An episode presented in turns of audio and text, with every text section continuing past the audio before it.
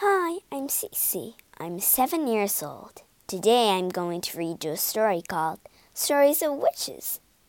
Here are three tales to bewitch a witch who loses her broomstick, a witch who loses her temper, and a witch who loses out to a clever farmer. Let's read the story and find out what these witches did in these funny and scary stories.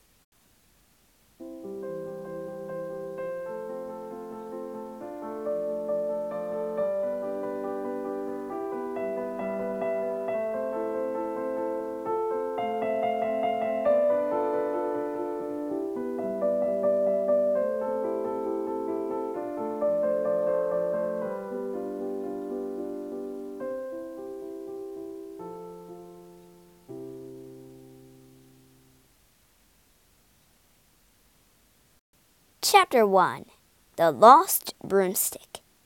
This story begins with a witch called Bess and an invitation to a party. Bess loved parties. There was just one problem it's a long way away. Bess couldn't remember where she had put her broomstick. She looked everywhere. Boots spare cauldron. Hmm, no broomstick. But it was no good. The broomstick was lost. At last, Bess had to give up. Now, what could she do? She couldn't fly without her stick, and it was too far to walk. Then she had a great idea. My magic rope, she cried.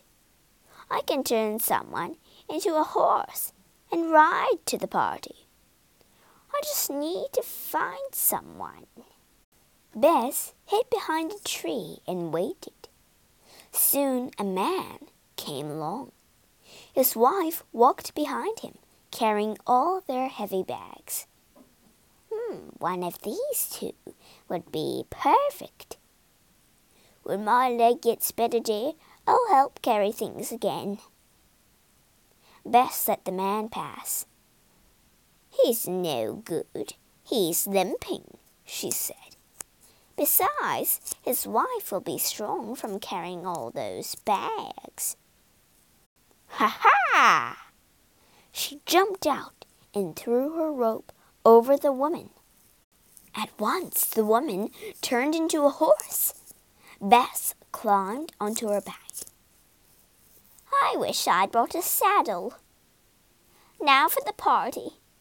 Giddy up, she cried. The man kept limping. At first, he didn't notice what had happened. But when he looked back, Hey, where's my wife?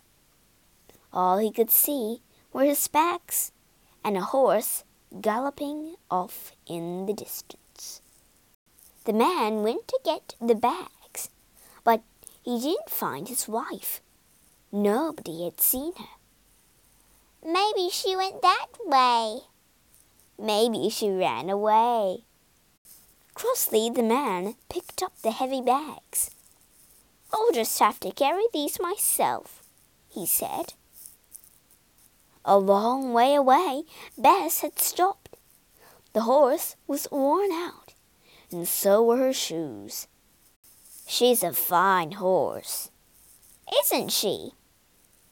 At the next village, Bess took her to a blacksmith. With four new horseshoes, the horse was ready to go. At the party, the other witches pointed to the horse. Look at Bess without a broomstick, they said, and cackled with laughter. Look, it's Bess on a horse, ha ha! But Bess didn't mind. It was a wonderful party. The witches skipped around the cauldron, singing silly songs before casting spells on each other, just for fun. Toads we love and lizards too. Mix them up and make a stew. All too soon the party was over. The other witches flew off on their broomsticks. Bess untied her horse, and set out for home. Fly safely! Bess was nearly home when she met the man she had seen before. He was still carrying the heavy bags. You look tired. Hello, she said. Would you like to buy this horse? I don't need her any more. What a good idea, said the man. Then I won't have to carry these bags. I lost my wife, you see. Bess said nothing. She just smiled. The man gave Bess a bag of gold and climbed onto the horse.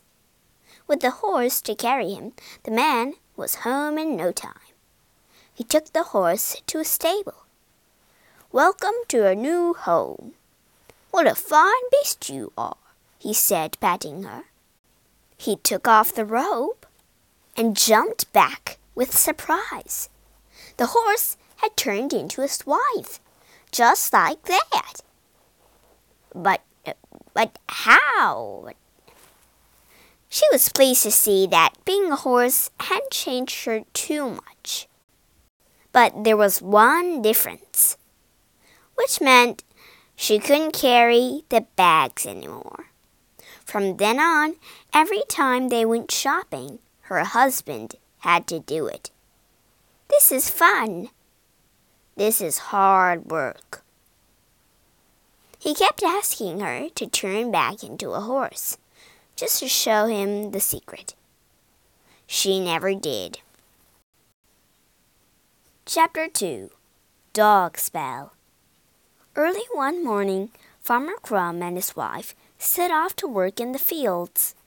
Their daughter Kate carried a picnic basket full of food. They worked hard all morning. Then Farmer Crumb looked up. Time for lunch, he said. Whew, it's hot.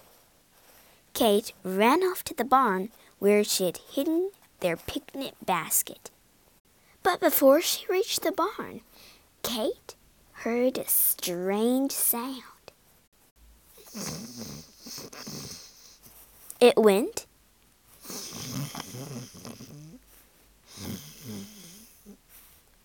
She peeked inside. An old witch was lying in the hay fast asleep, and she found the picnic basket.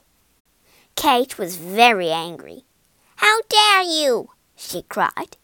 The witch woke up with a jump. Kate shouted at her some more. You greedy old woman, we're hungry. How dare you speak to me like that? snarled the witch. I'll teach you a lesson. No one shouts at me, little girl. Before Kate could move, the witch had cast a spell. Maxie, Baxie, Jollibee Hog, get on the ground and bark like a dog. Poor Kate crawled back to her mother and father. Woof! she barked. She couldn't say anything else. What happened? cried her mother. Look, a witch! He he he he! Farmer Crumb chased after the witch. Come back here, he yelled. What have you done to my daughter? Change her back, or I'll. The witch just laughed. You can't catch me, she shouted as she flew off on her broomstick. Farmer Crumb and his wife took Kate home. What can we do? they asked their friends. Mrs. Crumb was very upset. My little Kate! Woof! But no one knew how to help. We must go to Rimple, said Father Crumb at last. Rimple was an old wizard who lived on a hill. If anyone can help us, he can. Woof, woof! She's done nothing but bark for three days. Kate had to crawl to his house on her hands and knees. Please help us, begged her dad. Rimple frowned. I can't break the spell, he said, but I might be able to catch the witch for you. He stared into his crystal ball. Abba-do-well, who cast the spell, he cried. Abba-do-all, show her warts and all. The witch's face appeared in the ball. Ah, it's you, is it? muttered Rimple. I might have known. Rimple fetched toadstools, nails, mustard powder, and red berries. He mixed them up and he pounded them. Then he added a splash of ketchup. Almost ready. He heated the brew until it bubbled gently. Perfect, he said. He looked into his crystal ball again. But the witch wasn't scared of anyone, especially Rimple. As the brew began to bubble more fiercely, the wizard chanted a spell. Tongues of fire, flames of might, give the nasty witch a fright. At once the cork flew out of the bottle, and flames shot up the chimney. That wiped the smile off the witch's face. She began to look very worried indeed. She saw the flames creeping up on her. Help! she squealed and began to run. But the flames were too quick for her. Oh, stop them! Stop them! cried the witch. I'll break the spell. I, promise. As soon as the witch made her promise, Kate jumped to her feet. She wasn't a dog any more. Hooray! I can speak! The family never saw the witch again. But after that, Kate was always careful where she hid the picnic basket. Chapter 3 The Farmer's Revenge Farmer Jones had a big brown cow. Every day she gave him five buckets full of the creamiest milk in the village. In the same village, there lived a greedy witch. She didn't have a cow, but she did love creamy milk. Eat lots of delicious grass, my pretty. One day she had an idea for a wicked spell. From now on, the milk will all be mine, she cackled. Next morning, Farmer Jones took the buckets of milk to his milk churn as usual. But as he poured it, he got a shock. The milk just disappeared. Not a drop was left. Where's it gone? Farmer Jones was furious. Come down, dear, said his wife. That won't bring the milk back. I'm sure we can find out what the problem is. I'll soon sort this out. And she set off for the village to see what was going on. The witch was pumping water at the village pump. That's funny looking water, muttered Mrs. Jones. The witch filled her bucket. She walked off, grinning.